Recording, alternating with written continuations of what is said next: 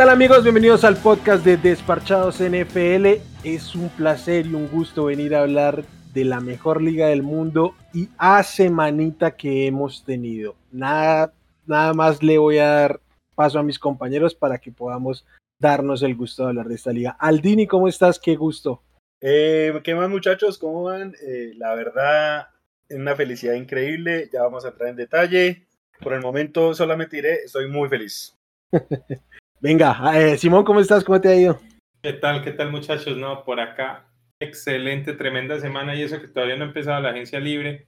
Ahí como, digamos, como dato curioso para los que nos escuchan, estamos volviendo a grabar porque perdimos, digamos, un buen pedazo de lo que habíamos grabado la primera vez. Entonces, eh, la gente tiene que saber que los dioses del fútbol dijeron, muchachos, ese programa no les va a servir y van a tener que hacer otro. Eh, a manera de anécdota, habíamos grabado el miércoles 9 de marzo, ¿cierto? Sí. Muy chévere, muy sabroso. Ese día solo uno de los tres estaba muy feliz. Sí. ¿Cierto? Sí, sí. Y pasaron muchas cosas que nos llevaron a una nueva sesión. Estamos acá porque la verdad hay que hablar de todo lo que ha pasado en esta semana. Si en algún momento parece que ya habíamos hablado del tema, es probable que lo hayamos hecho. Entonces, eh, pues nada, ahí vale, vale el contexto. Pero eh, es, estamos en un mundo completamente distinto al de hace cinco días y estamos en un mundo completamente distinto al de esta tarde. Entonces vamos a empezar con lo más actual que tenemos. Tom Brady ha anunciado que regresa una temporada más a la NFL después de que aquí mismo ya habíamos hablado sobre su retiro, eh, simplemente tuvo su reunión, su reunión con los dueños del equipo, pasó por Inglaterra, estuvo conversando con Cristiano Ronaldo y hoy por hoy vamos a tener temporada número 23 de Tom Brady en la NFL, vuelve con los, con los Tampa Bay Buccaneers eh, y Aldini, no queda más que darte la palabra. No, muchachos, yo les cuento que me tomó desprevenida esta noticia eh, estaba, digamos, ya eh, acabando el domingo, mirando Twitter, cuando veo ese tweet y me tocó leerlo tres veces, muchachos, porque dije, venga, es un fake, venga, dice Tampa, o sea, no me lo creía y empecé a celebrar, o sea, grité, salté, bailé, muchachos, o sea, yo ya me estaba resignando a que, bueno, una temporada otra vez como las de antes, lo que sea, y pues otra vez vuelvo a ser candidato, mientras esté Brady, ¿cómo no voy a hacerlo? Entonces, pues no, no quiero entrar mucho en detalles, digamos, ahorita la noticia es solo, es solo esa, pero es un cambio total en los planes de los Bucks, porque ahora sí vamos a tener que buscar jugar con el cap, no me importan los años que vengan, hay que explotar el cap como sea para que esta, que yo sí digo ya sería la última temporada de Tom, tenga todo lo que tenga que tener y hacerle. Eh, la NFC, pues, de alguna forma se hace más sencilla por un jugador que ya hablaremos más adelante la división que antes estaba abierta, yo creo que otra vez vuelve a ser para que Tampa sea el favorito, a menos de que algún otro cambio por ahí venga que puede pasar. Pero no, de momento muy feliz. Eh, a manera de anécdota, los Bucks, antes de que Tom Brady dijera vuelvo, eran un equipo más en el montón de las cuentas de Las Vegas. Hoy somos el segundo favorito al Super Bowl. Los dejo a ustedes, muchachos, para que hablen del tema. Eh, bueno, Simón, Tom Brady en este momento tiene un impacto de 20 millones al cap de los, de los Bucks. Aún tiene este y otro año de contrato. ¿Crees que venga una renovación de la mano de esto para manejar todo lo que es la agencia libre de los Bucks? Y seguramente también tienen ya mismo, tienen que renovar a, o extender a, a, Godwin. Seguramente van a tener que hacer varios movimientos ahí que no habían hecho por la incertidumbre que tenían con, con, con Brady. Ya me imagino que esto frustra los planes de los que querían traer a Gronkowski, de los que querían traer a, al centro a, Jensen, de los que querían traer al, también al corner, ¿cierto? Entonces, a Carton Davis, a Carton Davis exacto. Es, sobre todo esos tres, creo que los que los querían fichar se les va a frustrar los planes y creo que yo creo que tuvo que haber sido hablado con, con los dueños que así hasta hoy para pronunciarse porque es que no nos sirve que, que se que responda después cuando ya no tengamos agentes libres, ¿cierto? Entonces, si va a definir, defina hoy mismo porque hoy es el último día que podemos aguantar eso. Y, y no, yo creo que entonces, a pesar de que de pronto no habían sentado a, a, negociar, yo creo que todos tres van a sentarse a negociar por lo menos para firmar por un año barato o quién sabe si algo largo, pero, pero fijo, fijo, se ve, yo, yo, los, yo sí creo que quedan pues por lo menos los tres. Sí, en el tema Chris Godwin, eh, por ahí los reportes dicen que estuvieron cerca de firmar, pero prefirieron la etiqueta porque todavía no, no había acuerdo. Eh, supongo y espero que ese sea el contrato multianual. Ya el tema de Jensen, de, de Gronkowski, no sé, Fournette, quizás Domo Konsu, puedan, sí, más bien contratos de un año quizás. Pero creo claramente que con esto está servido para que los Bucks sean los grandes favoritos de la conferencia nacional. Mm, igual tienen que hacer estos movimientos, ¿no? Porque también, o sea, lo más importante era tener coreback, pero eh, son varias las, las, las firmas que tienen que hacer. Eh, pero para cómo está el panorama, este, deberían ser los claros favoritos de la, de la conferencia. De la división, pues ni hablar.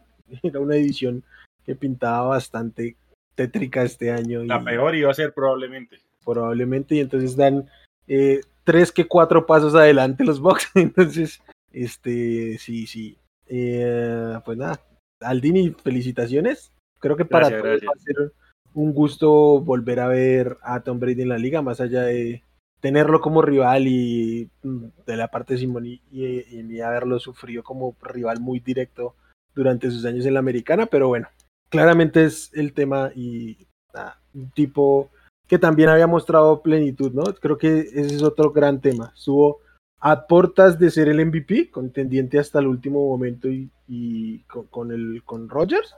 Entonces está claramente en nivel para, para venir a pelear, para venir a competir y en un equipo con armas suficientes para competir.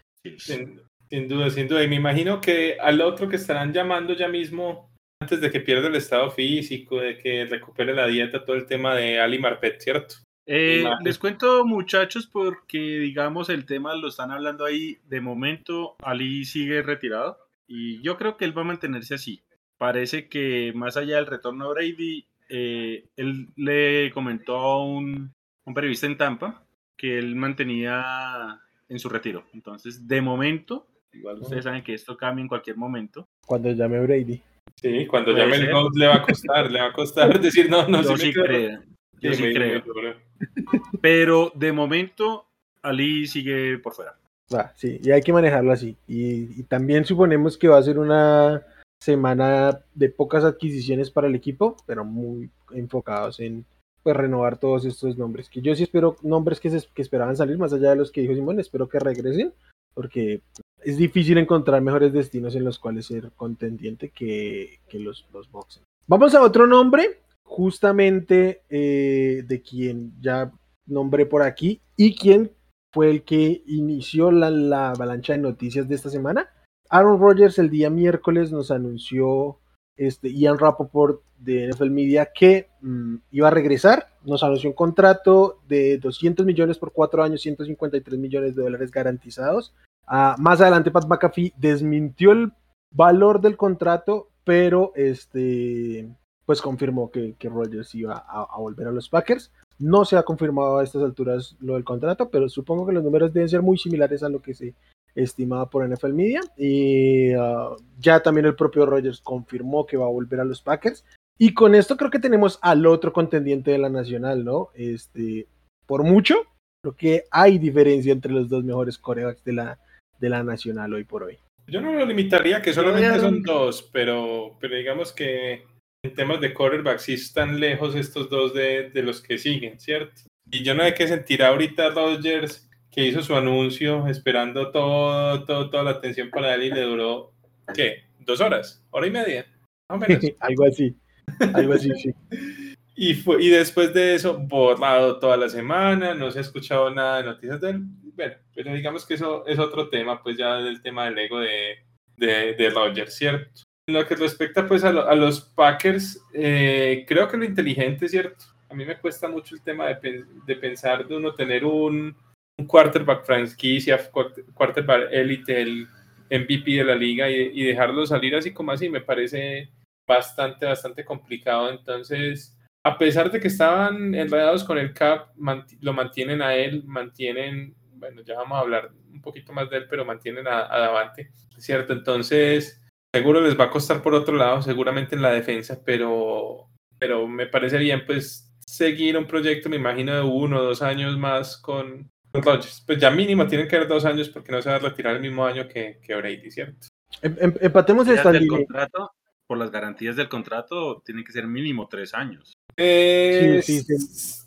Bueno, ¿qué pasa? Pueden que poner tres años para, para dividir el cap en tres años, pero él podría tranquilamente retirarse después de dos, ¿cierto? ¿Cómo sean las garantías, no? Porque una cosa es garantía bono por firmar, que lo pueden tirar a lo que quieran. Otra cosa que sean bonos de roster o algo así, y, ahí eh, pues ya tendría más impacto en el, primer salario, que yo supongo que va a ser un bono por firmar alto. Yo ahorita no tengo los detalles del contrato, pero lo que se rumora, y pues estamos ahí como a la expectativa, es que de los supuestos 200 millones de los cuatro años, 153 eran garantía. Si uno asume esas cifras, sí tiene que pensar que son tres años de los cuatro fijos. Sí, pero no necesariamente que él vaya a jugar todo su contrato, eh, eh, eh, que creo que es el tema. Este, una cosa es el contrato y otra cosa es que él termine jugando la, de la totalidad de su contrato. Que le pueden pagar esos 50 millones por no jugar, pues. Sí, sí, sí, sí. Este, en, este momento, mucho de la renovación de Rogers tiene que ver con los números. Este, los Packers tienen problemas de salary cap, tenían muy serios problemas antes de esto. Eh, supongo que con esto van a patear un poco el salary cap a otro momento. Ya pusieron la etiqueta jugador franquicia en Davante Adams, que supongo también tienen que extender más o menos a la longitud del contrato de Rogers, garantizar que van a estar juntos ahí caso similar lo que hicieron con Mike Williams en los Chargers. Pero este, bueno, ahí tienen que seguir haciendo campo para el draft, para renovar a Drevon de Campbell, supongo que es prioridad en, esta, en esta temporada. Pero bueno, vamos a tener a Rogers un año más y vamos a tener un año más de Rogers en los Packers. Creo que es la decisión correcta en últimas para las dos partes. No sé si ustedes discrepen de eso. Yo creo que pues por lo menos para, para los Packers sin duda alguna. Para Rogers no sé si le hubiera servido más ir a un Denver, por ejemplo, un equipo más armado con un cap mejor. El problema es que se iba por una FC muy, muy dura, ¿cierto? Pero, pero sí, digamos que está bien.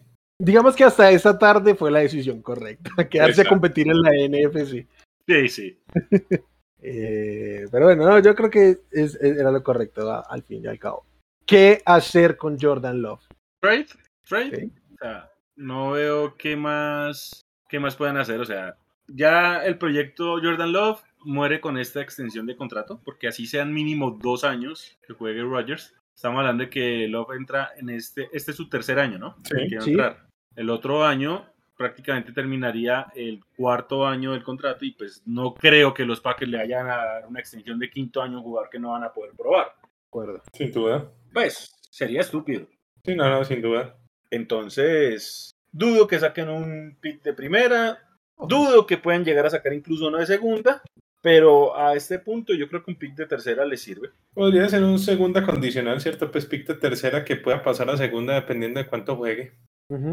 Yo creo que va por ahí. Yo sí creo que sin duda tienen que salir de Jordan Love ya en este punto. Eh, obviamente ya, ya firmando a Roger significaría que Jordan Love en su contrato de novato no va a jugar, a menos de que le pase algo a Rodgers, no va a jugar en Green Bay. Y pues sería un desperdicio total. Tienen que sacarle al menos lo que se pueda ya, que como decimos sería una tercera tal vez que llegue a segunda dependiendo de lo que juegue. Sí, de acuerdo. Eh, habría que ver qué equipo. Creo que, por otras cosas que vamos a hablar más adelante, puede haber una oportunidad para que equipos que estén considerando tener, o que tienen urgencia de coreback, que lleguen a considerar eh, corebacks novatos puedan decir capaz y mejor una tercera por, por Jordan Love, incluso una segunda tardía o la condicional como yo lo plantea Simón.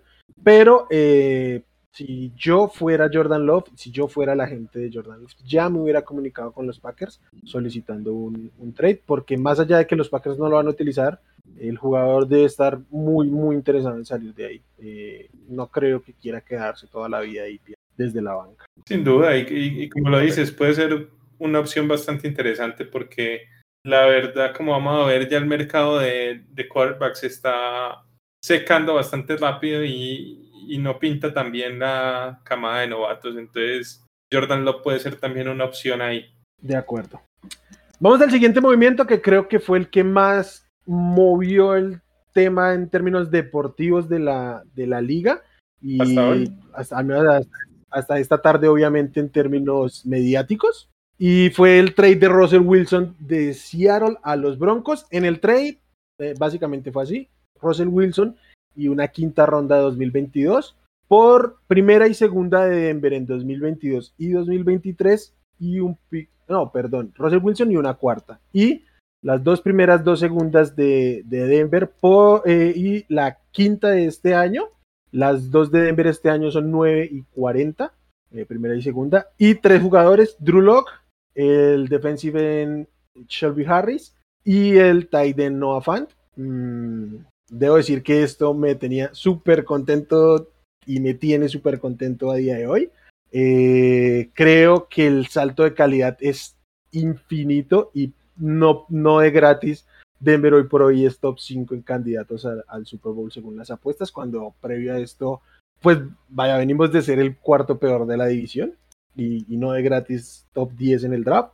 Ah, fue un poquito impactante cuando Rogers firmó, porque ya lo habíamos discutido aquí, yo les decía que yo no, no veía saliendo a Rogers, pero evidentemente el destino más sensato, si es que eso sea, era Denver, pero eh, un par de horas después y amargando a Aaron Rodgers viene la, la, que, la confirmación de Russell Wilson, que creo que para el proyecto deportivo, más allá de que, que Rodgers es mejor coreback, creo que en eso vamos a coincidir, eh, pues por la situación de, de cap, por la situación de edad y seguramente el valor de los del, del, del trade, este, pues creo que es aún mejor el, el trade para los Broncos con Russell Wilson, que además creo que es, es un, un, costo bastante cómodo para el tipo de jugador que llevara. Sí, yo la verdad esperaba, esperaba que dieran un poquito más, ¿cierto? Yo esperaba que los Seahawks pudieran sacarle al menos a Surtain o a Bradley Chubb,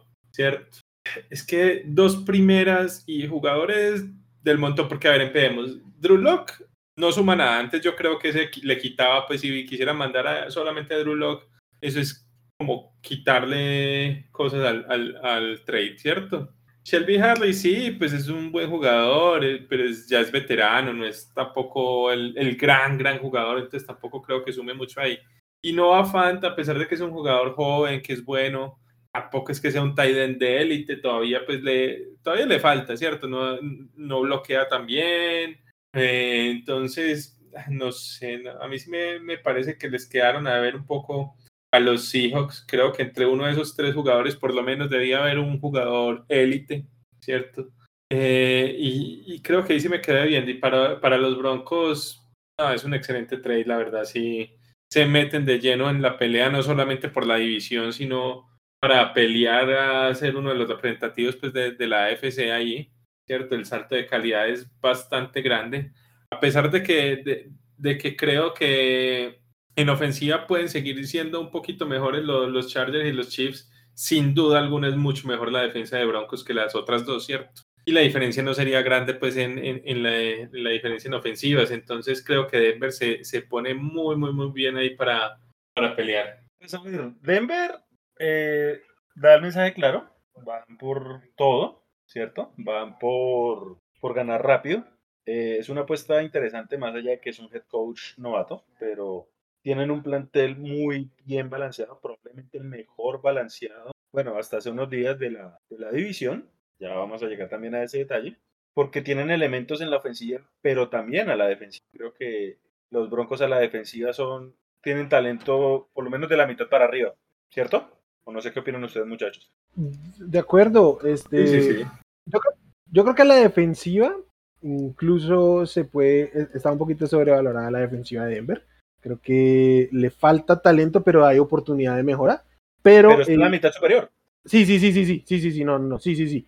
Pero este, yo, yo, si bien entiendo que Simón diga que puede estar por debajo, creo que está muy cerca. O sea, es que el cuerpo de receptores de Denver es muy bueno. El running back que tienen es muy bueno.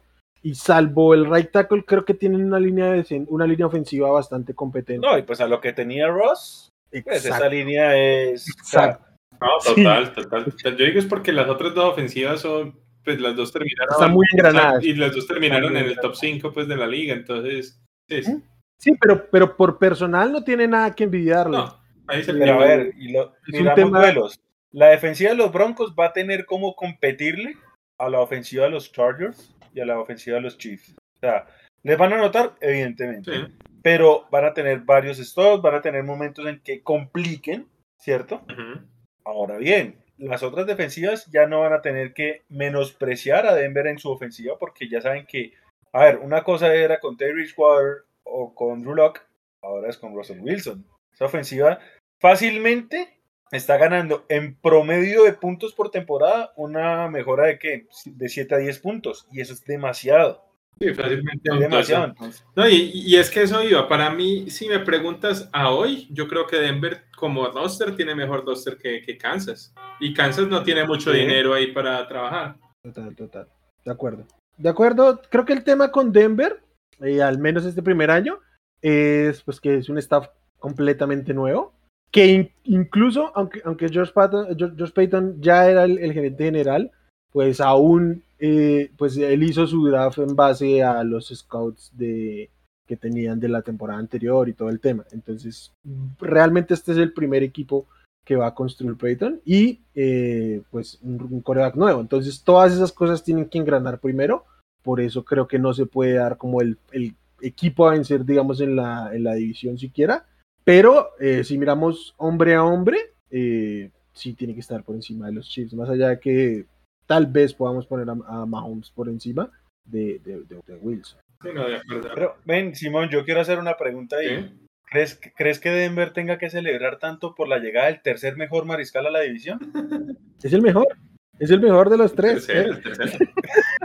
No, llego pensando que el tercero mejor de la división, pero igual ese salto que dieron es enorme, pues porque antes eran los cuartos, pero era una distancia increíble.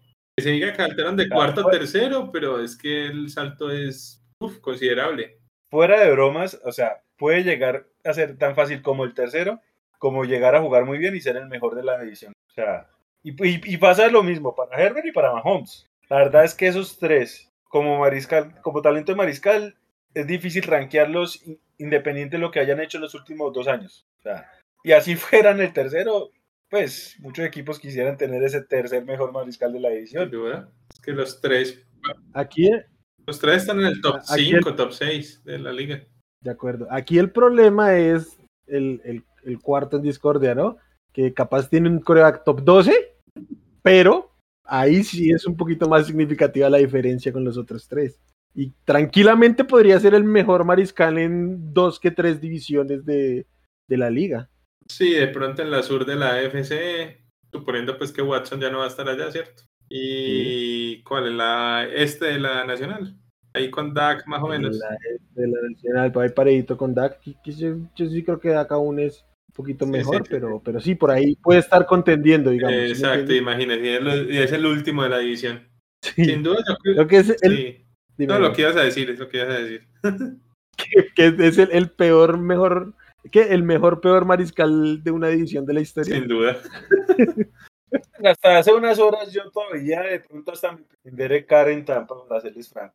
Sí, Sí, no, yo creo de hecho, De hecho, yo, yo creo que, que Las Vegas debería considerar seriamente, ya a hablar que, que hubo más movidas en la edición, ¿cierto? Pero yo creo que considera, deberían considerar seriamente el tema de, de si siguen con cara a largo plazo o aprovechar que ahorita está, que ahorita podrían sacar bastante por él, ¿cierto? Y, y volver a empezar, no sé. Sí. apu- apuntémosla ahí de una vez ya que estamos en la edición, más allá de que no fue este, cronológicamente el siguiente movimiento, este, pues la llegada de Khalil Mack a los Chargers, eh, tenían un, un problema de pass rush poquito, pero sobre todo para jugar la, la- contra la carrera, y creo que ahí, aunque no es la especialidad de Khalil Mack, lo hace suficientemente bien y les viene de, de- de mu- se les adapta bien a ellos ahí. Este, fue una segunda simplemente, Simón. Una segunda y una sexta del otro año, o sea, sí, prácticamente una segunda. Las, las sextas del, do- del 2003, del 2006, eh, 23, perdón. Eh, sí, creo que aquí el tema con Carr, creo que más allá de Las Vegas, creo que Carr debería estar considerando salir de ahí, no solo por la competencia que, que en la que está metido, sino porque yo, que yo ya les había dicho, Derek Carr ya ha pasado por dos reconstrucciones en este equipo, la que empezó con él y la que vino después de, la salida del propio Khalil Mack y Amari, Amari este, Cooper y la llegada de, de, este, de Gruden. Y yo no creo que él se quiera aventar una tercera. Si, si yo fuera él, no querría. Y menos en este, en este contexto de, de la división, de la conferencia si yo, así como lo dije con Jordan Love, si yo fuera Car y si fuera la gente, estaría buscando, ahí sí que me mandaran para el otro lado. Claro, y donde llegue la NFC, pegaría el salto de ser el cuarto peor de la edición a ser el quinto mejor de toda la conferencia. Sí, tal cual. Sí, tal cual. Yo creo que te estás quedando corto. Ah, sí, porque. Puede llegar a ser el cuarto. Pues, pues es, mejor, es mejor que Kyle Murray. Capaz y sí. Sí, está por ahí con Dak, pues sí está por debajo de Brady, de, de Stafford y de, y, de Rodgers, pero sí estaría por ahí cuarto, quinto. Quinto, sexto. Sí, sí, sí. Entonces, ay, pero, pero lo, lo, lo ven, Aldini, ¿tú lo ves probable? Creo que Simón y yo creemos que sí. ¿Tú, ¿Tú, lo ves probable que salga Derek Carr de los Raiders? Venga, muchachos, yo les doy franco. Ya después de las cosas que han pasado, probable cualquier cosa. Lo que pasa es que no me parece inteligente. A ver, ah, yo dudo mucho, yo dudo mucho que los Raiders ¿Mm? hayan salido de la mediana estabilidad que les ofrecía Rich Pisacha, quien, a, decir, a serles franco, lo hizo muy bien y merecía otra chance como head coach. O sea, hayan salido de él a traer un head coach nuevo con todo el drama que ya le conocemos para una reconstrucción. O sea, yo no creo que Josh McDaniel sea un head coach que se haya montar una. Venga, ¿y no será que después de todo lo que ha pasado esta semana con la división y todo, Josh McDaniel no les aplicará un Colts? Ah, con ese tipo no me sorprendería la verdad. Me, me encantaría, más allá de que son los Raiders y generalmente les deseamos lo peor, me encantaría, creo que cualquier persona que se libre de, de puede ser una buena. Y, pero sobre todo lo que me gustaría es que pusieran su sitio a la gente que aún le cree que todavía tiene el descaro de decir que es la decisión correcta o que merece más oportunidades que Eric Bienemi, porque me lo han dicho. Entonces, me encantaría que eso sucediera para que la gente un poco se aterrice. Pero, pues yo no sé, es que finalmente no, no es que quieran, yo pienso que no es que quieran o no Las Vegas hacer una reconstrucción, o sea, ¿qué más van a hacer? Si es que, que, que tienen sus últimos drafts fueron una basura completa. Algunos eh, tienen, en este momento tienen más jugadores en la cárcel casi que en el roster. Entonces, mm, que no, no, no están a dos, tres jugadores de ser trascendentes siquiera. Entonces creo que la, reconstrucción no es un deseo, sino pues es un hecho. Y, pues si fueran inteligentes, tanto gerente general como head coach deberían hacerla de, su propia mano. Sin duda, no es que yo creo que con el equipo que tienen y con el peor quarterback de, la división no van a llegar a ningún lado ahí. Pues sí pueden tener un equipo competitivo para lo que pueda hacer la conferencia, tal vez, pero es que como están las cosas, yo no creo que pues, les va a costar mucho llegar a unas siete victorias, alguna cosa así. Y no sé qué tan bueno sea para una franquicia, pues seguir ahí metidos en la mediocridad o simplemente tratar de tener un proyecto más a futuro que te pueda traer algo pues más, más adelante, ¿cierto? yo, yo, yo quiero hacer, acá hacer la pregunta. ¿Ustedes creen que la palabra proyecto cabe con McDaniels? No, pero pues tenemos que hablar como tal de...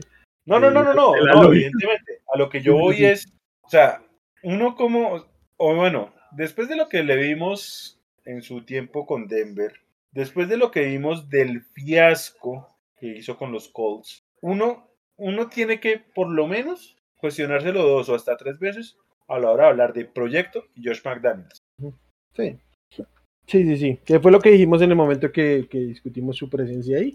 Pero, este, pues bueno, no sé, yo si fuera Carr, querría irme y presionaría para irme. Y si fuera Las Vegas en últimas, pues sí, van a perder un coreback de mucho talento, pero conseguir una, dos, primeras elecciones y algo más, creo puede ser su valor. Este, de pronto les funciona de alguna manera, apestar este año y ver qué pasa en el siguiente. Eh, sería lo que yo pensaría, ¿no? No, no, aunque consigan rondas extra, no esperaría que en caso de irse caro buscaran reemplazarlo en el draft, por lo que ya hemos visto de cómo se está comportando el tema con los coreanos. Que creo que queda muy esclarecido con el siguiente jugador del que ah, tenemos ah, pero que tenga, Tenga, yo sí quiero hablar un poquito de lo de Mac, la llegada de Mac, ¿cierto? Ah, ok, claro, sí, porque nomás lo nombramos. Sí, porque entramos ahí, pero no hablamos mucho de Mac. Yo creo que la llegada de Mac, pues primero me parece que salió relativamente barato sobre, en temas de picks. Yo sí estaba muy esperando pues que costara por lo menos una primera, ¿cierto? El hecho pues de que lográramos mantener la primera fue tremendo negocio, ¿cierto? Eh, y, pues sobre todo, porque yo creo que sí son comparables más o menos lo que le costó Von Miller a, a los Rams, ¿cierto? Fue una segunda y una tercera, ¿cierto? En este caso fue una segunda y una sexta. Y Von Miller era, digamos, un alquiler por ese año. Obviamente le salió porque ganaron el Super Bowl y toda la cosa, pero ya está sonando que Von Miller hasta vuelve a Denver. Fue un, préstamo, fue un préstamo. Una sesión. Exacto. En el caso de, de, de Mac, sí tiene un contrato grandecito, pero tiene una gran ventaja y es que tiene muy poquitas garantías. ¿Cierto? O sea, a Mac tranquilamente, si no funciona el proyecto, lo pueden cortar el año entrante y no les va a costar mucho a los Chargers. Les costaría como 11 millones, si no estoy mal, de dinero muerto. Entonces, sí, no, no, sería tan grave y, en dos años no tiene prácticamente. Para este tipo de jugador. y, en, dos años sería como 5 millones de, dinero muerto nomás. Entonces, es una apuesta fácil. Mac tuvo su mejor año en Chicago cuando estuvo allá con Staley, hace, en, 2018, ¿cierto? Eh, fue su mejor año allá con, con Staley, que era el, el entrenador de linebackers, justamente lo conoce muy bien, regresa a jugar con él. Y, y vienen unos Chargers que la verdad lo necesitaban bastante. Tenían de agente libre a Chena Nuosu, que es un jugador bueno, es un jugador joven, pero nunca, digamos, le pesó mucho la salida de Melvin Ingram y nunca fue capaz de, llevar ese manto. Y veíamos el año pasado a Joey Bosa, que prácticamente todos los partidos se comía todo el tiempo dos o hasta tres bloqueos, ¿cierto? Y no había nadie más que pudiera aprovecharlos uno contra uno. Ahorita con Mac no le pueden meter doble bloqueo a los dos, ¿cierto? Entonces siempre va a haber uno ahí que puede aprovechar y, y yo creo que se van a alimentar muy bien uno del otro. Lo otro importante es, sí, obviamente viene, digamos, lleva dos temporadas seguidas, sin, dos o tres temporadas sin llegar a, a 10 sacks. El año pasado estuvo lesionado, pero sigue siendo bastante productivo, sobre todo en juego a la carrera.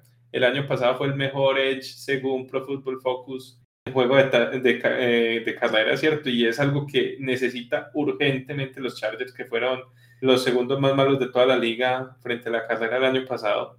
Entonces, por ahí también va a ayudar muchísimo, ¿cierto? Eh, entonces, yo, no, yo creo que es una contratación buenísima, buenísima para, para el equipo y algo que necesitaban bastante, sobre todo con la llegada de, de Wilson a la división. Mm, de acuerdo, solo para apuntar, porque creo que Marcelo dejó en duda, según yo y según lo que veo aquí en Over the Cup, 0, 0 es el, el, el, Dead Money si lo llegan a cortar. incluso si lo llegaran a cortar ahorita, que pues, no sería inteligente, pero, pero no, o sea, todo el dinero, el, el Dead Money se quedó en. Sí, se comieron 24 millones este año.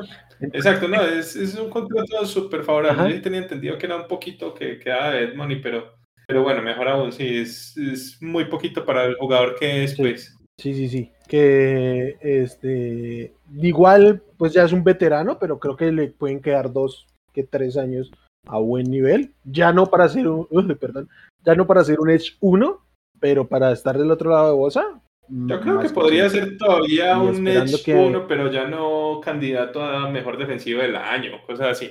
Pues yo sí creo que todavía tiene para ser Edge 1 digamos, bajito. En, otro, equipo. en otro equipo, En otro equipo, en otro equipo, pero para contender como, como ellos dos está, está, bien. Uh, venga, y ahora sí el otro movimiento del cual quería hablar en términos de, de coreback y por qué está tan mal vista la clase de corebacks. Los Commanders, después de que le cerraron la puerta en la cara por Patrick Mahomes, por Russell Wilson, se quedaron con Carson Wentz. Una tercera de este año y una tercera condicional del próximo año. Eh, y por ahí después les adicionaron una, una ronda de tercer día tarde, porque Madden no dejó pasar el trade así como estaba. Entonces, Aldini, ¿qué nos dice esto de Kenny Pickett, de Malik Willis y compañía? Es lo que ya sabíamos todos. O sea, la verdad, este, este draft, y no solo en Mariscal, o sea, son muy poquitas las posiciones donde uno ve como gran cantidad de talento tanto élite como en profundidad, pero es que en Mariscal es no se ve nada. Yo todavía me sostengo y se los he dicho a ustedes que yo no veo realmente un mariscal que justifique una primera ronda. No lo veo. De pronto el potencial de Malik Willis, pero son tantas incógnitas como para arriesgarme un proyecto con él, porque pues si tú te mandas en un pick una ronda por un mariscal, tiene que ser para proyecto. Pues a menos de que seas Green Bay y Jordan Love, pero eventualmente es para un proyecto. Y yo no estoy seguro que Malik Willis sea ese mariscal del proyecto. Yo lo puedo ver a él como el mejor rankeado de un posible pick de segunda ronda alta y me parecería que sería adecuado.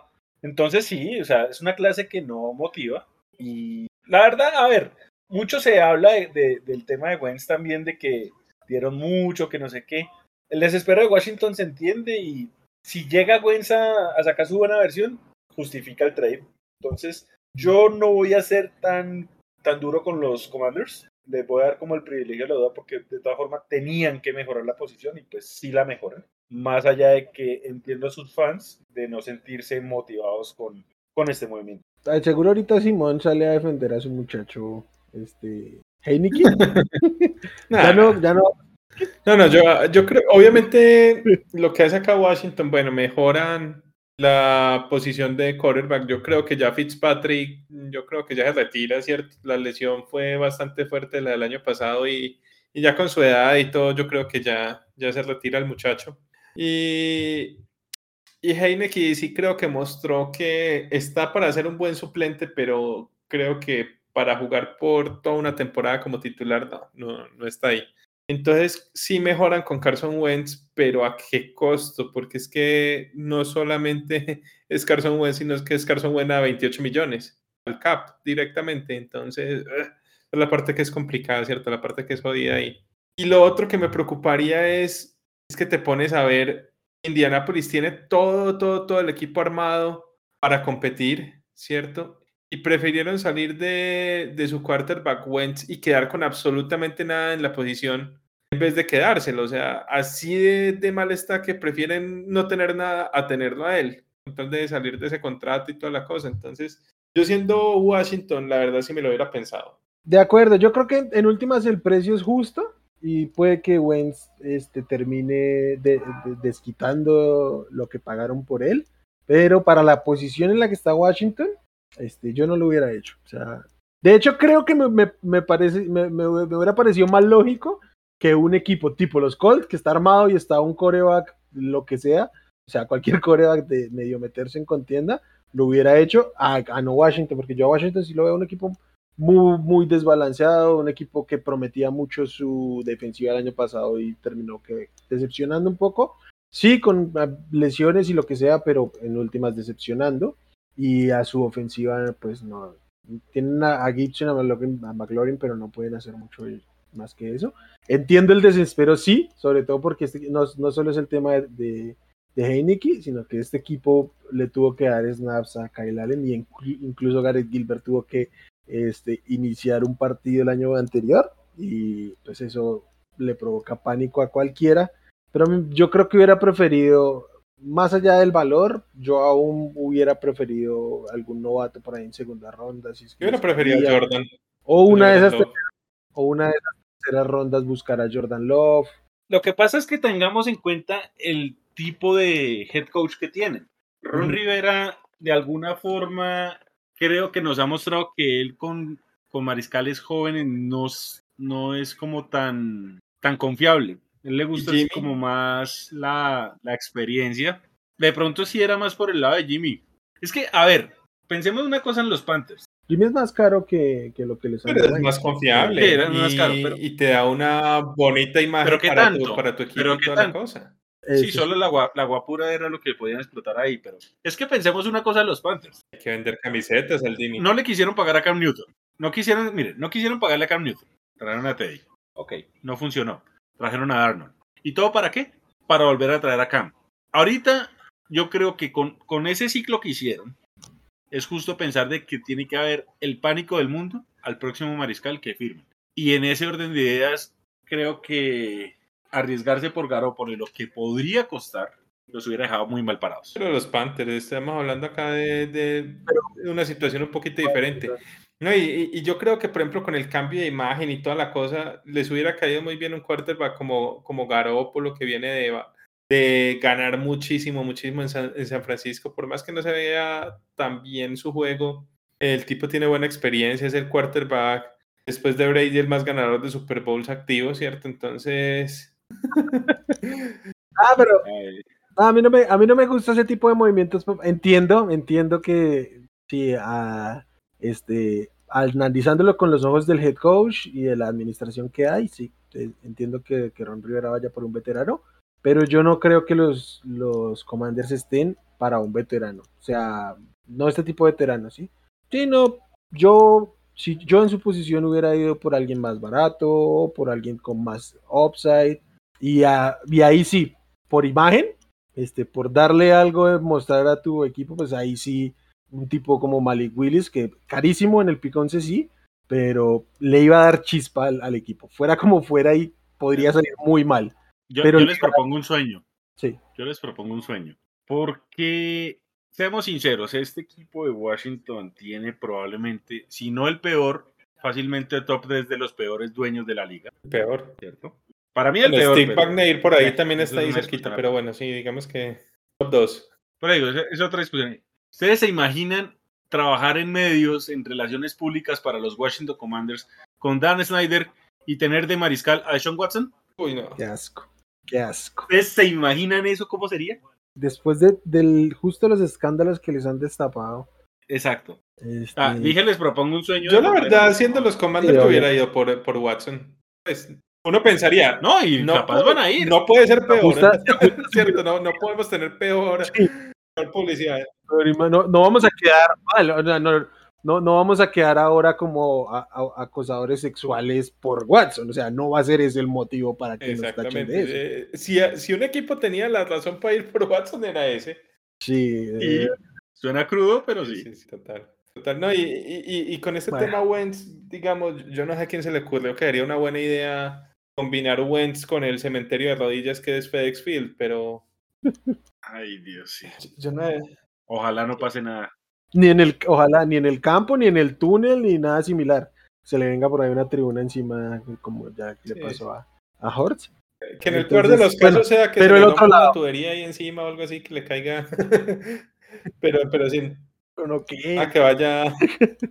pero bueno. Pero venga, no, no. Venga, lo del otro lado. Para agregar algo bueno, que pues, sí, digamos, si alguien fuera a ser optimista con el tema Wentz, si, si hay algo que, que, puede ser bueno ahí es que va a ser la primera vez que va a tener un receptor 1 en su carrera, ¿cierto? Sobre todo en su prime. Digamos, ha tenido a Jeffrey por ahí, pero, pero ya no está en su prime.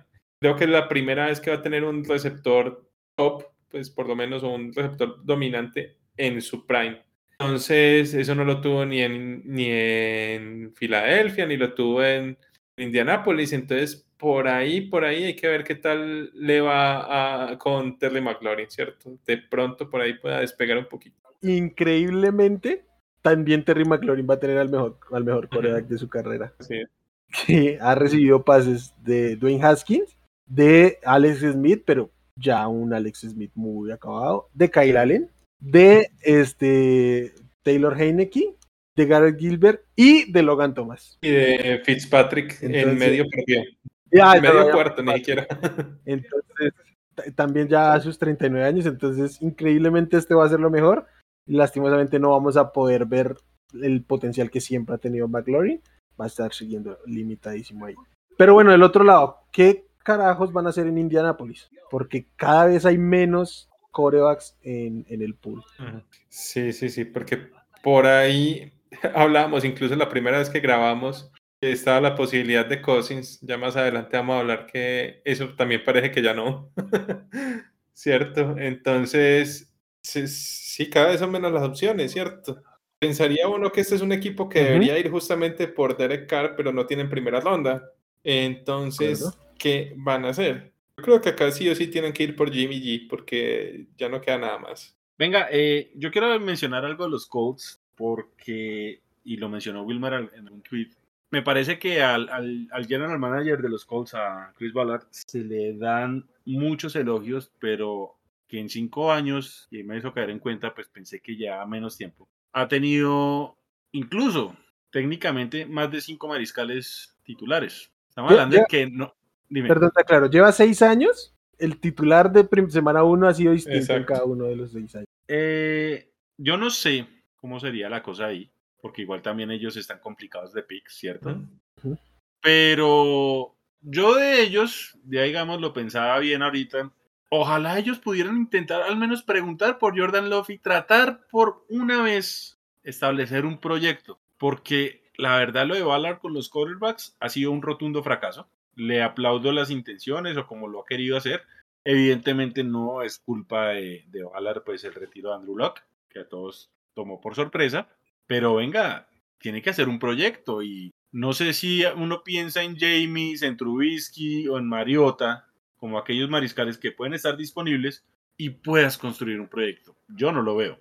El problema de Jordan Love es que yo creo que Indianapolis está muy armado para ganar ya. Yo no sé si, si tengan el tiempo de, que aprenda ahí. Sí, el tema, Simón, es que, pero ¿y quién de los otros te va a dar algo que te diga no? Es que sin duda alguna es No, el único es Jimmy. A ver, pero entonces ya no tienes tanto para ofrecerle no, a los pero los Niners no te iban a pedir una primera. Yo tengo problemas. Yo sé que. Yo, ustedes saben que a mí me cae muy bien Jimmy y creo que es un, un coreback al que se le castiga sin. Muchas veces sin. no en justa medida, mejor dicho. Sí. Pero que te va a costar una segunda ronda. Yo hubiera preferido quedarme a Carson Wentz y la segunda ronda. Yo también, pero creo que fue eh, creo que la salida de Wentz fue más un tema de dueño. Eh, qué tema de GM o de coach o de personal por ahí. Ya no se podía mantener. yo creo que sí, yo creo que, pues, o, los rumores que hay por ahí es que Jim Irsey le, le costó, pues le dolió mucho esa derrota contra los Jaguars y se la achaca toda y dice que es culpa de Wentz y toda la cosa y ya no lo quería más ahí. Que de hecho, hay, hay que decirlo, ¿no? Eh, cuando, o al menos de mi parte, cuando se dio este trade de, de Wentz. Yo pensé que ya tenían apalabrado a alguien y ya han pasado 3, 4 días y aún no tenemos ninguna noticia y cada vez son más extraños los rumores. Hay chismes, y los chismes van por el lado de Mitch. Y eso sí que me parecería entonces, un chisme muy, muy vagos. Entonces, este, si esas cosas tan extrañas, o sea, literalmente es que querían salir como fuera de Carson Wentz, es la interpretación que yo pues le puedo dar al tema. Entonces, pues no sé, también y si es tema de dueños, creo que el gerente general aquí sí tendría eh, un aval, pero básicamente sería un aval de, de de esta vaina, porque ¿a quién van a poner?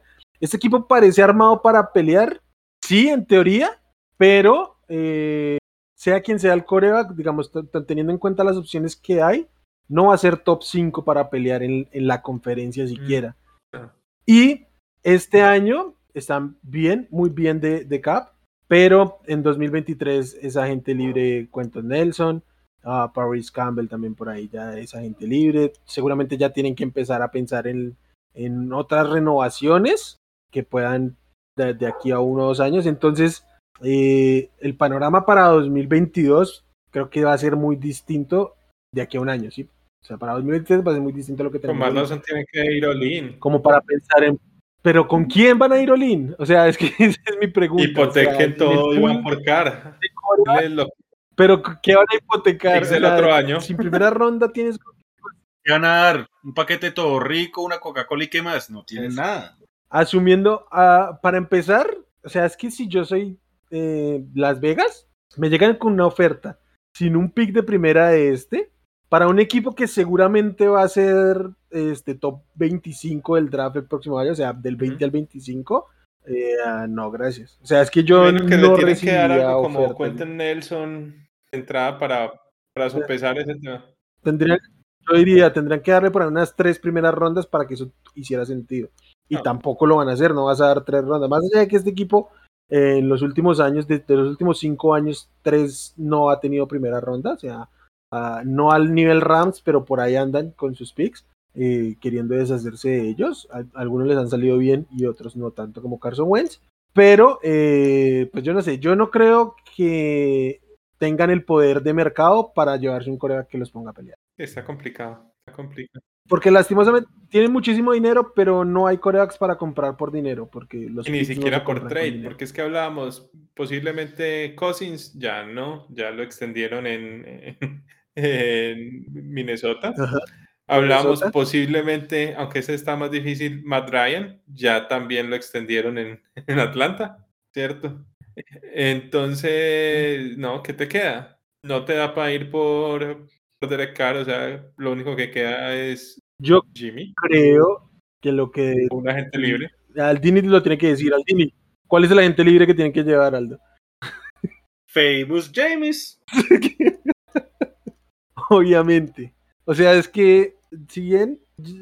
Winston es un mal coreback, pero por mucho es el que mejor, el mejor de lo que hay disponible. Y, se ve, y venía mejorando, el año pasado venía mejorando. Ahí se ve, pues al menos como todavía es joven. Y uno podría pensar que Frank Reich podría manejarlo bien. Mm. Yo al menos pensaría que tiene cómo hacerlo. Y sin embargo, lo que más suena es, ay, hay rumores de Trubisky, hay rumores de Mariota. Yo no sé si, yo no sé si es que de plano la gente de Winston ya le ha dicho a los equipos que no les no va a cambiar de equipo, que no entiendo cómo lo van a hacer, pero bueno, capaz si cobra menos y quiere quedarse en Saints.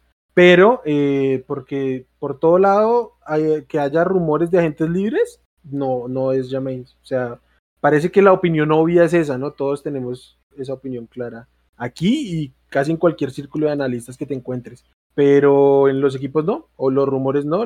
Las fuentes no van los rumores será porque todavía no está bien del todo esa rodilla o qué? No sé, pues, no sé. O, de pronto eso, quieren esperar a tener todo claro, porque además así también debería subir su precio.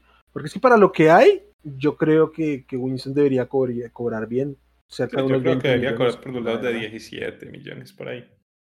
Sí, no, no tanto como digamos un quarterback bueno titular, pero, pero sí mucho más que un suplente. Sí, de acuerdo. Bueno, habrá que esperar. ¿Qué sucede con los Colts? Ah, bueno, y ya lo otro fue las renovaciones.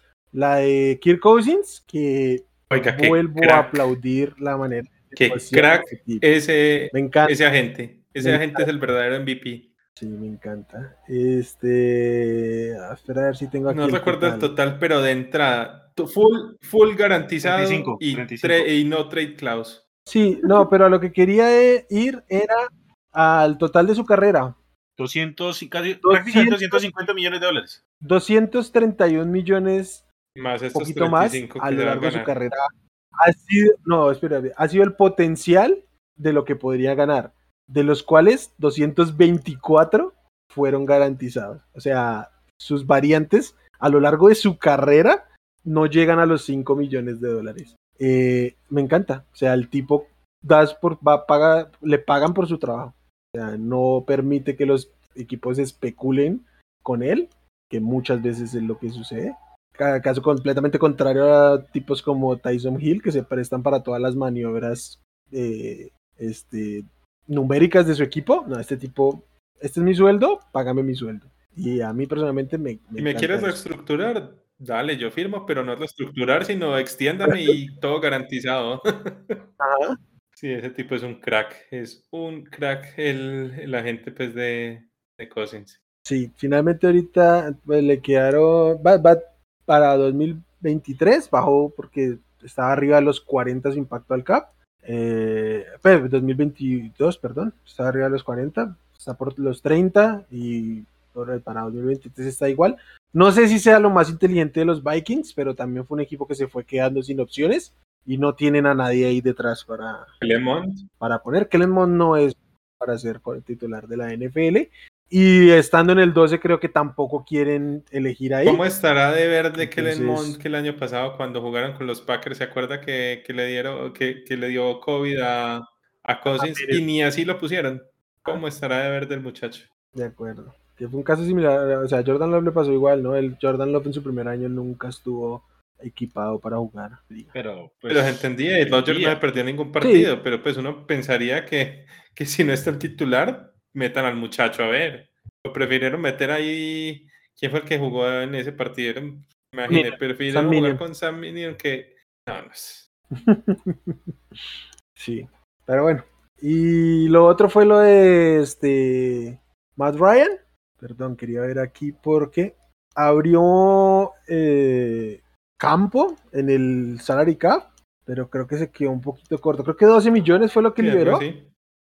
Después de que iba a valer 48 millones este año, a mí la verdad eso me parece demasiado poco. O sea, igual un Corea que te está por rondando los 35, con el tipo de roster que tienen. Yo creo que ese equipo debería haber comido esos 48, no seguir pateando la lonchera para otros años más, come esos 48 y ya quede libre. Sí, incluso que le podían sacar algo de cap, ¿no? Este, de, de, de draft capital a alguien, o sea, alguien lo podría querer. 36, 36 millones, más del 17.5% del cap es lo que les va a costar este año. Sí, no cambia mucho. A los eh, sí, 12, 12, millones porque está rondada a los 48. Pero el otro año otra vez va a estar en 46 no. Si hubieran quedado con los 48 ya, pues en algún momento les va a tocar comerse ese contrato de, en un año. Era mejor de una vez este año. Este año no están para nada. Sí, no están para nada. Y en serio, si le sacan una segunda o una tercera por, por comerse ese contrato, que no sé, yo creo que han podido hacerlo y yo creo que algo similar a lo que el año pasado, ¿no? O sea, sí era mucho de money, pero pues tómenlo. O sea, en algún momento lo van a tener que pagar. ¿Para qué seguir pagando eso? De acuerdo, de acuerdo. Ese me pareció. Creo que con, con los vikingos eran, digamos, pues es menos malo ese, esa reestructura. Pero en la de los Falcons sí me parece un error. Yo creo que simplemente tenían que comerse ese cap, aguantarlo y listo. Sí, porque además en este momento los Falcons están apenas 16 millones por debajo del cap, que, que te gusta, uno, dos contrataciones y el resto para el draft. Entonces tampoco es como para decir, se pusieron en, modo a armar equipo. No sé si es que en la ausencia de Tom Brady pretendían hacer alguna escaramuza, y, pero pues ya no fue. sí, me imagino que de pronto porque no estaba Tom Brady, entonces quería, bueno, tenemos el mejor quarterback de la división, no por mucho, pero, pero sí, vamos. sí. Y vamos a hablar algo de especulación del otro tipo o no? Eh, yo personalmente. Ah, yo prefiero Yo creo que sí vale la pena al menos hablar lo que, lo que pasó en la noticia, ¿cierto? Si quiere, hágale, porque es que no me siento muy cómodo. Bueno, el tipo no va a la cárcel principalmente, ¿cierto? Estamos hablando de Deshaun Watson. En la Corte Federal definieron que, que no había cometido ningún delito, que aparentemente las 22 acusaciones, los nueve crímenes que tenían contra ninguno, lo declararon inocente. Dejémoslo por ahí. No lo inocente, no, declararon, o sea, son 22 denuncias que tuvo, nueve de las cuales llegaron a instancia penal y no abrieron cargos porque básicamente el jurado dijo que no había eh, suficientes pruebas. El proceso civil va a seguir. Aquí sí y sigue también la, la investigación de la NFL. de acuerdo, eso. Entonces, ahí lo importante es que el tipo no va a la cárcel, entonces ya de, entrada puede ser medio interesante para unos equipos. Eh, la parte de, de, los casos civiles, ahí digamos, ¿en qué lo puede afectar a él? Eh, dinero principalmente, ¿cierto? Dinero y el tema de la NFL es que seguramente le llegará una, una sanción. Espero que sea jugosa. Yo esperaría que no juegue este año, pero, pero ya sabemos que para la NFL es peor apostar 1.500 dólares que abusar a 22 mujeres, pero bueno, vamos a ver con qué, con qué salen por ese lado. El caso es que ya no va a la cárcel, entonces de pronto algunos equipos se quieran meter en, eso, ¿cierto? En el negocio. Sí, para un poquito de presente, eh, Ben Roethlisberger y Chick Elliott ya estuvieron sancionados por la liga en casos que fueron este, juzgados a su favor, que involucraban eh, mujeres y ambos recibieron pues sanción de la liga, porque igual la liga tiene potestad sobre sus, sus sanciones. Eh, vamos a ver qué, qué, sucede. Ya por ahí vi algunos comentarios en Twitter, especialmente en, inglés, que la liga debería validarle su año 2021 como sanción, ya que no jugó. No, lo cual recibió dinero. Recibió su salario. Porque él cobró todos sus, sueldos, simplemente el, el, equipo en cada partido lo declaraba inactivo, pero él fue empleado de la NFL durante toda la temporada y espero que no vayan a salir con una marranada de esas. Eh, eh, obviamente eso disparó los rumores de a dónde podría llegar. Panthers, no le dé mucha vuelta. También eh, la gente es de memoria muy cortica y yo personalmente me la pasé un poco mal en ese momento, ver como las primeras reacciones por todo lado fueron especulación y incluso preguntas como a dónde quisieras ver a... Saludos a Adam Schefter. quisiera verlo en la cárcel. y Adam Schefter, diciendo que confiaron en que su defensa iba a sacar la verdad. dicho sea de paso que no te levanten cargos no significa que no hiciste nada y no es la verdad. Pero bueno, eh, sí, creo que todo podría apuntar Panthers. Eh, los Panthers solo tienen un pick en, en las primeras 100 rondas, eh, los, los, primeros 100 picks de este draft. Pero, pero como no están para, para mucho más, entonces pueden votar ese y lo que les venga. Tienen el dueño más desesperado por un quarterback de toda la liga, entonces ese hace lo que sea por un quarterback.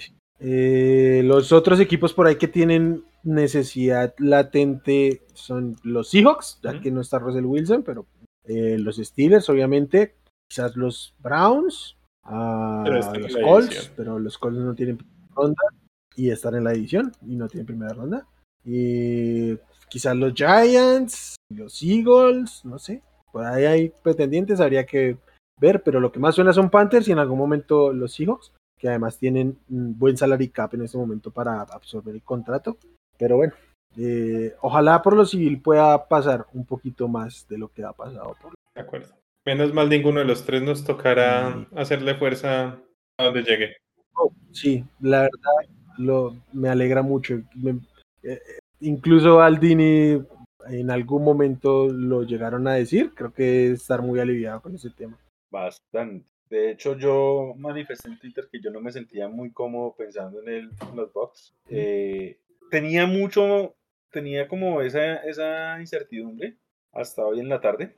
Y gracias a Dios que pues con vi, no solo por él, sino también quitarme ese drama sin sentido que va a generar de Sean A ver, yo digo, si generó tanto drama, porque igual también fue horrible lo que hizo Michael Vick con lo de los perros, ¿cierto? Para mí eso es, esto es mucho peor. Es que son seres humanos. Sí. Para mí esto es peor, o sea, igual, opiniones hay, pero si a Vic lo, lo, pues lo condenaron socialmente de tal, de toda esa forma, pues que sabemos, cierto, pues yo no me imagino entonces cómo hacer el circo que va a cargar este man. Sí. Eh, yo, para pasar ya de tema, no me siento muy cómodo con esto, pero sí quiero decirle a quien me escuche que si de alguna manera justifican y, o ah, dicen que ya porque un juzgado determinó que inocente, si así lo quieren ver, está bien y no pasa absolutamente nada, quizás merecen que le revisen algo. Eh, pero bueno, vamos a lo siguiente. otro trade, en esta oportunidad un receptor. De alguna manera los Browns se metieron a Dallas y asaltaron a los Cowboys de una manera descarada, eh, porque es un pick de quinta ronda y un, un cambio de sextas. cambio de sextas. Eh, son como 10 posiciones, pero en la sexta. por Amari Cooper, por Amari Cooper.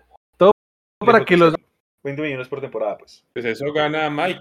Y yo prefiero tener 20 mil, no, por, poner un ejemplo, entonces yo prefiero, yo, yo, prefiero pagarle 20 millones al año a Mari que desafortunadamente esta versión de, de Gallup con lesión. Porque es que yo puedo entender, eh, digamos, el talento que nos venía mostrando y de alguna forma pues también me alegra que él cobre, ¿cierto? Porque es un buen jugador. Sí. Pero es que el tema de la lesión debería de cambiar todo el libreto, por lo menos para no me pareció tan caro 12 y medio. Yo no pues, puedo. A mí sí, mire, o sea, yo creo que Galo es un buen receptor. Este, incluso creo que en su momento los, los Cowboys cuando se llevaron a Silan fue un lujo innecesario, porque creo que, que como segundo receptor, más allá de que sea el, el, X, este Gallup estaba bien. Eh, no, y, creo que el, precio está bien. El problema es, yo prefiero a Mari por lo que estaba cobrando que a Galo por los dos y medio. O sea, ese es, o sea, la manera de obrar que, que en este o en otro equipo cobre ese salario, eh, yo creo que está bien, 12 y medio, te digo que compras con 12 y medio. Corey Davis en los Jets cobra 12 y medio. Creo que eso puede ser un poquito mejor, es más joven, lo que quieran. Entonces, creo que en términos de promedio de salario está bien. El tema es cómo manejas tu equipo. O sea, sales de Mari Cooper, que si no es el mejor, es el segundo. Yo creo que puede ser el mejor porque si Lam no ha terminado de dar el salto. para, para abrirle campo a Gallup, que es un buen receptor, a Schultz, que es un tight end bueno, sin ser espectacular, es bueno, y a un montón de donayes que van a renovar ahorita en el cuerpo de, de, de, receiver, porque todo el mundo era gente libre. Este, no habrá un Malik, Malik Tucker, creo que se llama. Todos los receptores de los Cowboys son agentes libres y ahorita los van a renovar porque ya hicieron espacio.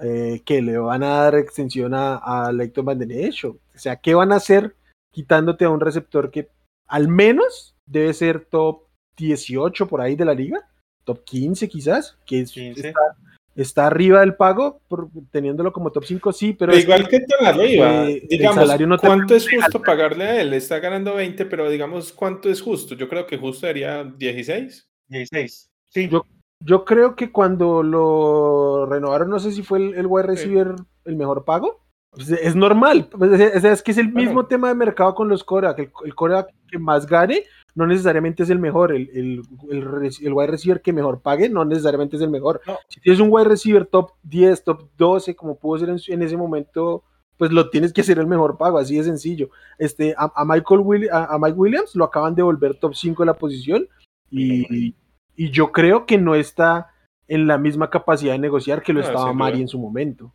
Más allá de... Y hay otra cosa, no, y es que hay otra cosa con respecto a Mari, porque digamos es muy fácil decir, en teoría, pues por números y eso, que top 15. Pero yo creo que Amari Cooper es de esos jugadores que hace más allá de lo que las estadísticas muestran. Y yo creo que esta temporada nos lo va a mostrar Dallas, porque lo, lo dijiste tú, sí, Lamb, yo tampoco creo que haya mostrado que pueda ser el 1, ¿cierto? Y yo creo que ahora van a sentir la ausencia de Amari Cooper eh, en ese en esa unidad. O sea, yo ya no veo a Dallas tan, tan imponente. Sí, Lam es bueno, pero no me asusta. Y vamos a ver cómo recupera Galo. Pero ese dúo va a enfrentarse a, a una nueva realidad. Porque seamos sinceros, Amari con sus rutas es probablemente lo de los que top 5 receptores en cuanto a rutas, ¿cierto?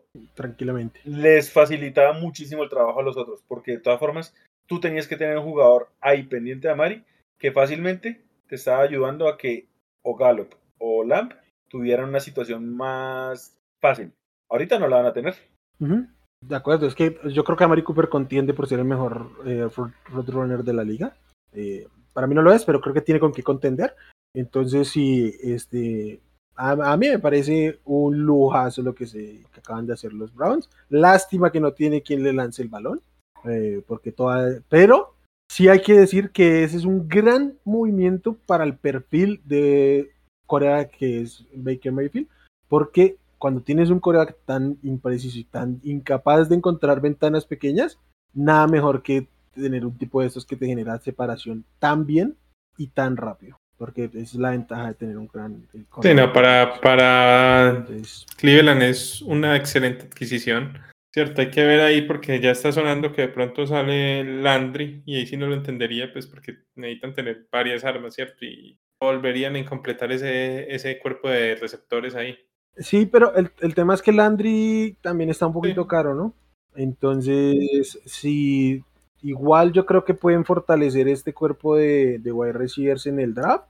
Eh, entonces, también es que como Amari también juega ahí en el slot y Landry también, de pronto. Pregunta, Cleveland. O sea. Sí, Cleveland se manda otro año con Baker de titular. Sí, este. ¿Este?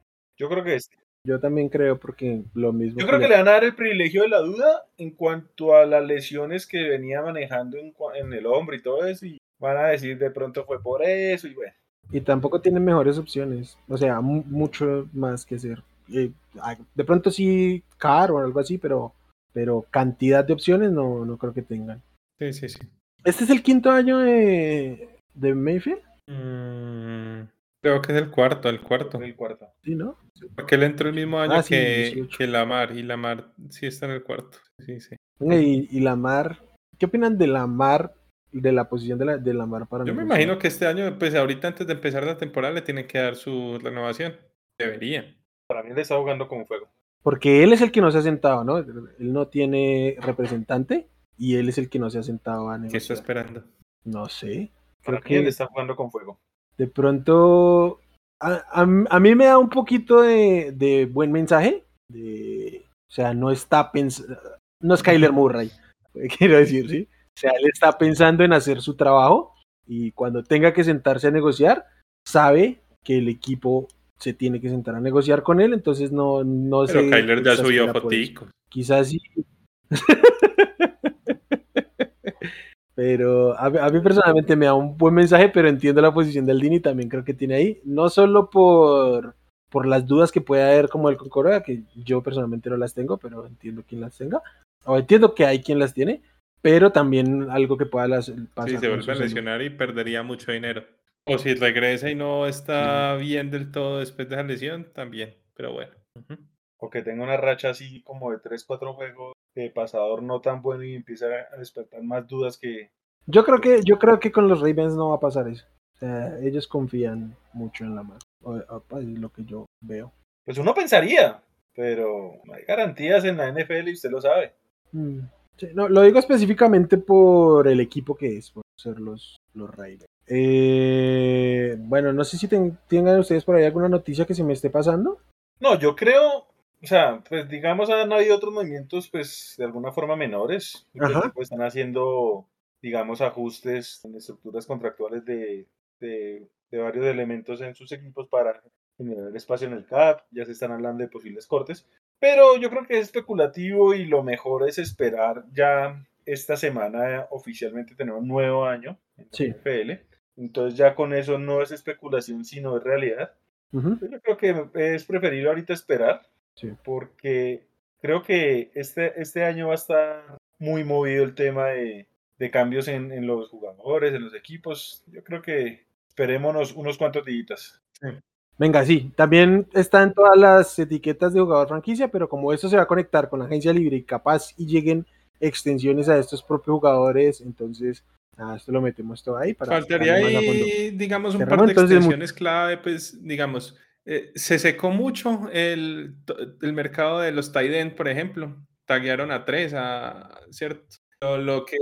Yo y, y este, oh, se me fue Exacto. Esos están tagueados y extendieron a Zucker hoy, ¿cierto? Entonces prácticamente lo único que queda es Gronk y Gronk seguramente va a volver. Entonces por ahí ya se secó muchísimo, muchísimo ese mercado del tight El mejor que queda es que por ahí Evan Ingram o, o Jay Howard. Pues muchachos, perdónenme si ahora cambio mi tono, pues creo que también tengo a, derecho a hacerlo, pero por eso. no se va a ir de Tampa. Por eso se secó. Mientras, a los que necesitan tight por ahí ya no va a salir Gronk, entonces ya no queda nada. Sí. Y el de los receptores igual. igual. Queda Allen Robinson y ya los Juju Smith Schuster del mundo. Exacto. Entonces por ahí también se secó, se secó mucho eso, ese par de, de posiciones. Las taguearon todas y los que no taguearon ya los, los extendieron como a Mike Williams. Ojito con los, con los tight ends sobrepagados en el draft. ¿eh? Ya por ahí están hablando mucho de unos tight ends del combine que ya tuvieron un buen combine, pero está lejos de ser una buena clase. A mí me parece que es una clase profunda. Hay bastantes ahí que pueden ser productivos, pero no hay ninguno como para.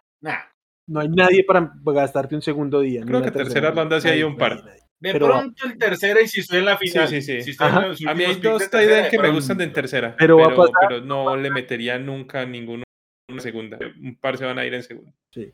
Igual ya, Igual ya después vamos a hablar del draft, pero este, este tema, porque con los receptores, o sea, los mocks, los receptores he visto 8 o 9 receptores en primera ronda, me parece ridículo, pero para como está el tema del, de la free, del free agency, capaz sí empiezan a desesperarse con ambas cosas. Pero bueno, eh, nada, ya de eso vamos a venir a hablar en otro momento. Eh, nada, Aldini, regálanos tus redes antes de irnos. Bueno, muchachos, eh, tengo que decir, gran programa como siempre. Evidentemente, fue una muy buena semana para los tres, ¿no? Excelente, excelente. excelente.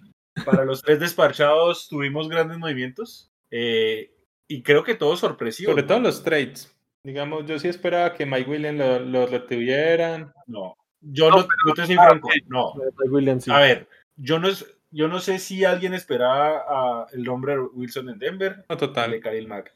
lo de Brady. O sea, fueron fueron de la nada y pues este Brady. Sí, sí, no, yo digo es porque en mi caso hemos tenido pues muy gratas pues, sorpresas que, no acabamos de hablar ahí, el tema de Mike Williams, renovamos al, kicker, eh, renovamos a Donald Parham, que, también fue una grata sorpresa el año pasado, mejor dicho, pues ahí hubo, nosotros tuvimos como cuatro o cinco movimientos de los cuales dos fueron grandes, pues. Pero yo creo que, eh, por lo menos para lo que pinta para nosotros como los despachados, creo que va a ser por primera vez una temporada en donde todos tres estemos Sin duda. soñando a lo grande. Creo que todos tres estamos esperando a, a playoffs, a jugar en Arizona.